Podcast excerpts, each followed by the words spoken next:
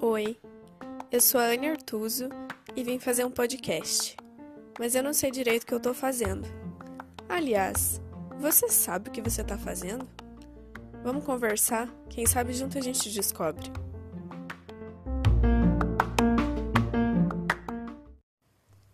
Gente, já é a terceira vez que eu começo a gravar esse episódio toda vez que eu começo a gravar acontece alguma coisa, cai um negócio aqui, sei lá. Mas assim, é, eu sinto que eu tô sendo talvez um pouco repetitiva, porque eu falo muito ultimamente entre medo e coragem, a gente vai intercalando esses assuntos e eu me sinto num loop eterno, eu não consigo sair disso. Mas é que eu entendo que a gente tem muitos medos e muitas coragens para várias coisas, né?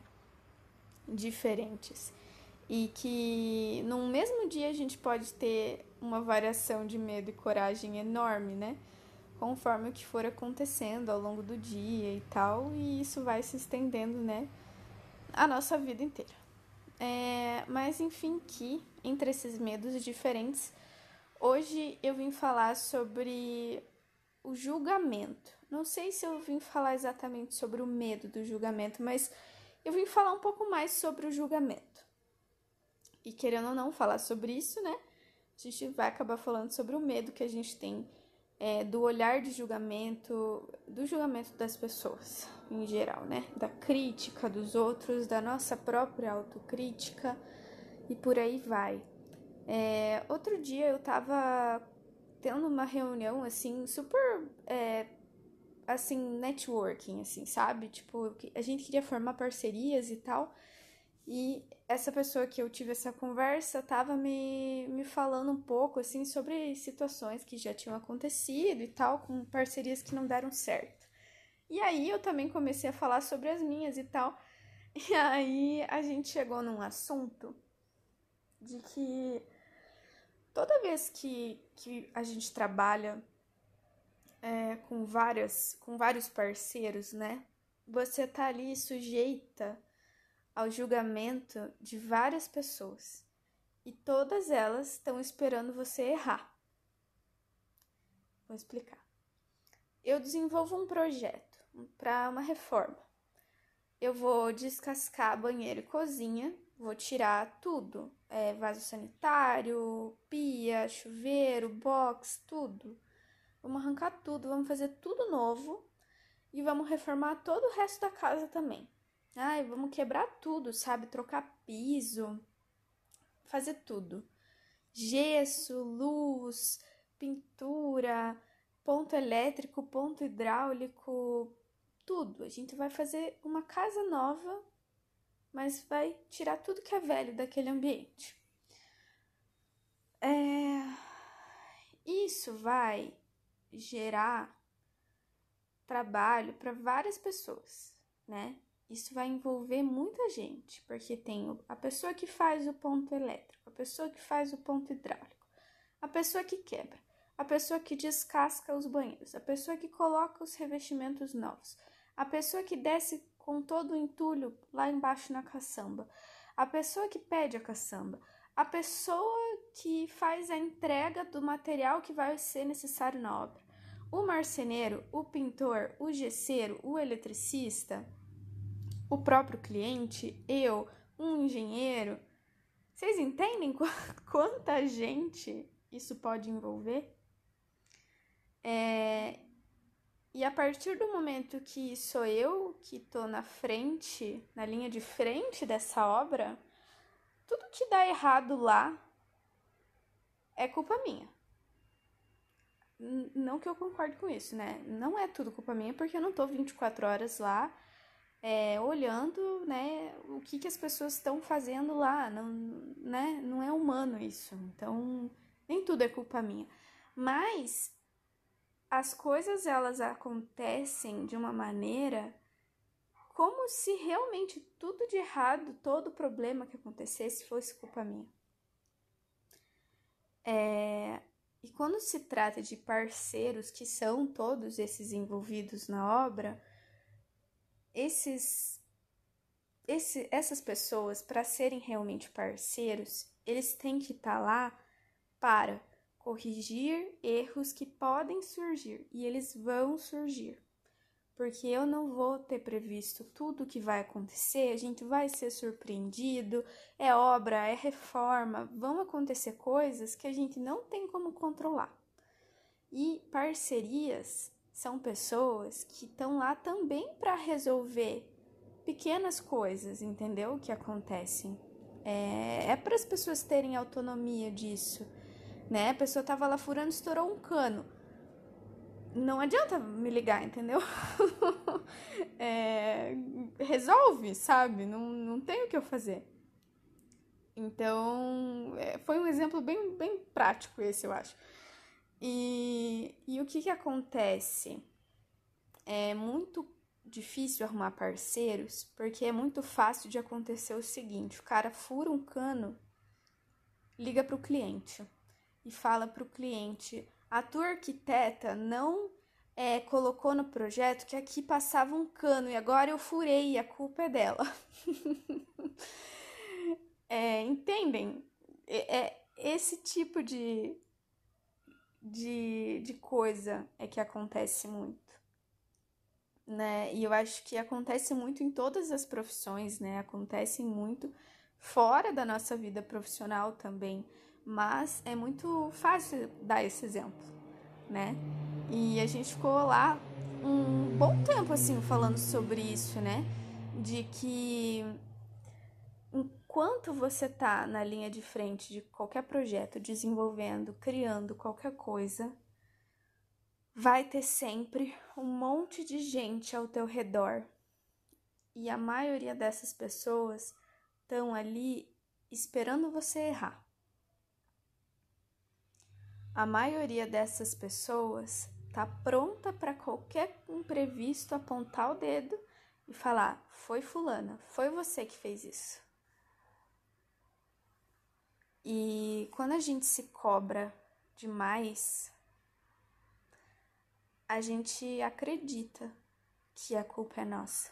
A gente pode acreditar que a gente tem culpa, que a gente devia ter lido na bola de cristal, que ali passava um cano, que a gente devia ter previsto, eu devia ter feito melhor. Aquele dia eu não estava bem e eu estava trabalhando, mas eu estava com a cabeça em outro lugar e eu podia ter feito melhor e eu podia ter me dedicado, eu podia ter trabalhado até mais tarde, eu podia ter trabalhado no final de semana, eu podia ter ido lá na obra aquele dia, eu podia ter explicado melhor pro fulano.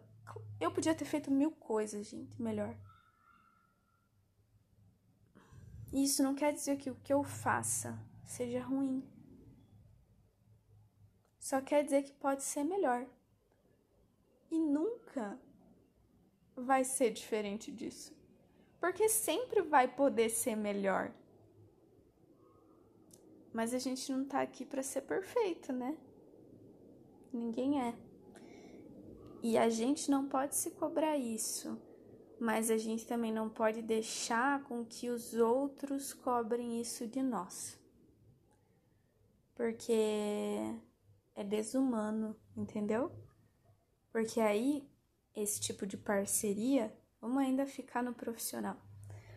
Se o fulano põe lenha na fogueira, põe meu nome lá pro cliente que foi culpa minha, que fui eu que errei, é muito fácil que, quando eu tiver uma oportunidade de pôr o cliente contra ele, eu também posso fazer isso.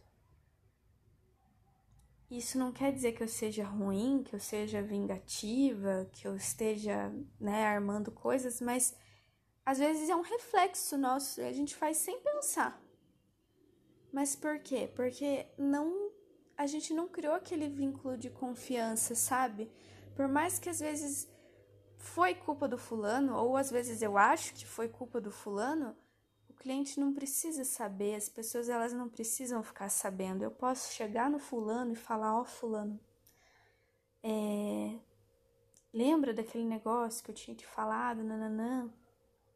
Da próxima vez, vamos fazer daquele jeito, porque desse jeito aqui, ó, não deu certo.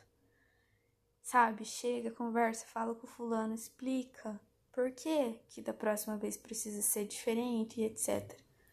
Não precisa ninguém ficar sabendo, não precisa eu botar o nome dele na linha de tiro, entendeu? É, ele vai perceber que isso aconteceu e quando eu errar, ele também não vai me botar na linha de tiro, ele também não vai botar meu nome na boca de, do cliente, assim, de graça, entendeu? Porque normalmente são coisas muito pequenas, né? Muito banais, são picuinhas, assim, do dia a dia. E a gente faz isso na nossa vida. Não faz? Eu aposto que sim. Eu aposto que você já fez isso, já passou por isso, já pensou nisso já se estressou com isso, seja na tua vida profissional, seja na tua vida pessoal, na tua família, com teus amigos, com teus parceiros. Às vezes a gente faz uma. Eu, eu não sei o oposto de parceria. não seria uma inimizade, né? Mas seria um. Cara, tá todo mundo esperando você errar, né? E, e quando você tá na frente, é muito fácil todo mundo colocar o peso na tua mochila, sabe? É, porque ninguém quer se responsabilizar. Então, é culpa tua, entendeu? E aí você que se vira pra lidar com o cliente que vai reclamar para você, ou lidar com a tua própria autocobrança de pensar que você podia ter feito melhor. É difícil lidar com o julgamento dos outros, né? Mas com certeza o mais difícil é lidar com o nosso próprio julgamento. E quando a gente faz as coisas, quando eu faço alguma coisa que eu não tenho muita experiência, principalmente, é claro que eu me sinto insegura, né? Ai, meu Deus, eu não quero errar isso, mas eu posso errar. Uma coisa que eu morro de medo, vou exemplificar. Ah, tá. Vamos trocar, vamos colocar tudo porcelanato. Nossa, toda vez que eu vou calcular essa quantidade de porcelanato, eu penso, ai, será que eu calculei certo? Eu confiro 50 vezes. Porque eu tenho muito medo que falte, ou tenho muito medo que sobre demais, e daí a pessoa vai me questionar, porque é um material caro, né? E o que, que ela vai fazer com a sobra? Então, quando eu faço alguma coisa assim que eu não tenho experiência, é, ou que eu não tô acostumada a fazer, né? Eu não, não me sinto segura, eu já fico pensando. Eu não fico pensando no. em outra coisa, né? Tipo, eu podia pensar mil coisas, mas não, eu só penso em. Não, eu não posso deixar nem sobrar nem faltar, porque daí o cliente vai me questionar. O cliente pode reclamar. E ele vai ter razão, né? Porque eu devia ter calculado direito. ah, eu, eu Sério, daí vira um martírio, né? Aí quer ver eu calcular menos e depois perceber que faltou e ter que pedir pro fulano que, que olha, tem que vai ter que comprar mais. Eu odeio esse papel de eu errei a conta. E a gente vai precisar comprar mais, sei lá, um metro quadrado. A gente devia, sério, a gente devia sentir vergonha de sentir vergonha dessas coisas, sabe? É... Só que a gente também, quando a gente tá do outro lado, a gente também pode julgar, né? Se o pedreiro me falar que precisa de 15 quilos de argamassa e depois ele me falar, viu, faltou um quilo, eu também poderia ser o tipo de pessoa que fala, pô, mas você não falou antes, agora eu vou ter que voltar lá, eles não vão entregar só um quilo de massa, aí vou ter que ir lá no seu onde para buscar no teu carro, vou ter que vir com isso no Uber, Uber não gosta de trazer, tipo, sabe, eu já poderia ser aquela pessoa que problematiza tudo, né? Porque eu vejo que tem muita gente assim, mas eu tenho chance também de ser assim, de ter sido assim, de agir assim em algum momento, né? Eu não acho que eu sou uma pessoa assim, porque normalmente eu falo, ah, é poxa, né, não deu certo aquele nananã, tipo, eu, eu posso até dar uma questionadinha de leve, assim, mas eu vou falar, não, tudo bem, eu vou ligar lá, vou pedir para deixarem separado, só que daí se você puder passar lá buscar, né, daí você pega pra mim, porque eles não vão entregar. Cara, não é muito mais fácil a gente resolver as coisas assim, ao invés de ficar julgando a pessoa por um erro que já foi cometido? Já foi, né? Já, já passou. Não tem mais o que fazer. Agora vai ter que comprar mais. E pronto. Sabe? A gente vai deixar de fazer a obra por causa de um quilo de argamassa? Por causa de um metro quadrado de porcelanato? Não vai, né? É, então eu acho que essa autocobrança tem tudo a ver, né, com, com o julgamento, com medo do julgamento do outro, porque daí o que, que pode passar na minha cabeça? E até passa, assim, pensando agora. Meu Deus, eu errei um metro quadrado, nem conta, não sei fazer direito. A pessoa vai pensar que eu sou que tipo de profissional? Ai, quem nunca, né? Quem nunca? Enfim, hoje foi para compartilhar isso com vocês. Não aconteceu nada assim hoje. É, sabe quando às vezes eu venho porque deu algum gatilho assim. E hoje, felizmente, não aconteceu nenhum problema desse tipo, mas eu me lembrei é, que eu queria falar isso com vocês desde o dia que eu tive essa conversa com esse outro profissional da área e eu fiquei muito pensativa. E eu pensei, cara, eu preciso muito gravar sobre isso, porque eu acho que se estende demais, né? E esse negócio de que a vida profissional é, é uma área da nossa vida, eu acho que é muito ilusório, porque na verdade a nossa vida se mistura, né? O profissional, o pessoal, saúde, tudo tá entre, entrelaçado, tudo tá interligado e a maneira como a gente age na nossa profissão se estende à maneira como a gente age na nossa vida pessoal e vice-versa. Então, eu acho que esse episódio ele envolve tanta coisa que eu não sei como chamar. Não sei se eu comecei falando de medo, a gente foi pro julgamento, pra autocrítica, pra meu Deus, né? Tantas coisas, tantos assuntos que, que eu não sei como eu vou chamar. Mas eu vou pensar aqui, né? E, enfim, você vai já vai estar tá, tá sabendo do título. Mas é sempre uma preocupação que eu tenho também, porque vai que eu ponho um título e quando você escuta, você pensa, cara, nada a ver esse título. Ai, cara, como a gente é, né? Eu não vou pensar muito, não, vou pôr qualquer nome. Daí, se você achar que não tem nada a ver, tudo bem, né? O que importa é o conteúdo aí. Se não for muito atrativo o o título, tudo bem. É, eu acho que são sempre as mesmas pessoas que escutam. E se você chegou até aqui é porque o conteúdo tava legal, né? Ai, gente, vamos parar de falar, né? Que já falei demais, já tô ficando aqui só enchendo linguiça. Então, espero que vocês tenham gostado, né? Que tenha trazido alguma reflexão, algo válido aí para você para você pensar, para você talvez, quem sabe, tentar fazer esse exercício de não julgar o próximo e não se autocriticar e se autocobrar tanto também, né? Porque tá tudo bem a gente errar um pouco. É... E apesar de ser difícil, né? Eu confesso, é complicado mesmo a gente lidar com o julgamento do outro e com esse medo do julgamento do outro, né?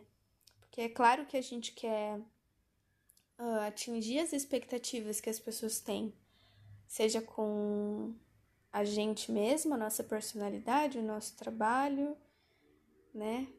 E nem sempre a gente atinge, porque a gente não é perfeito e às vezes as pessoas têm uma expectativa tão, tão alta da gente.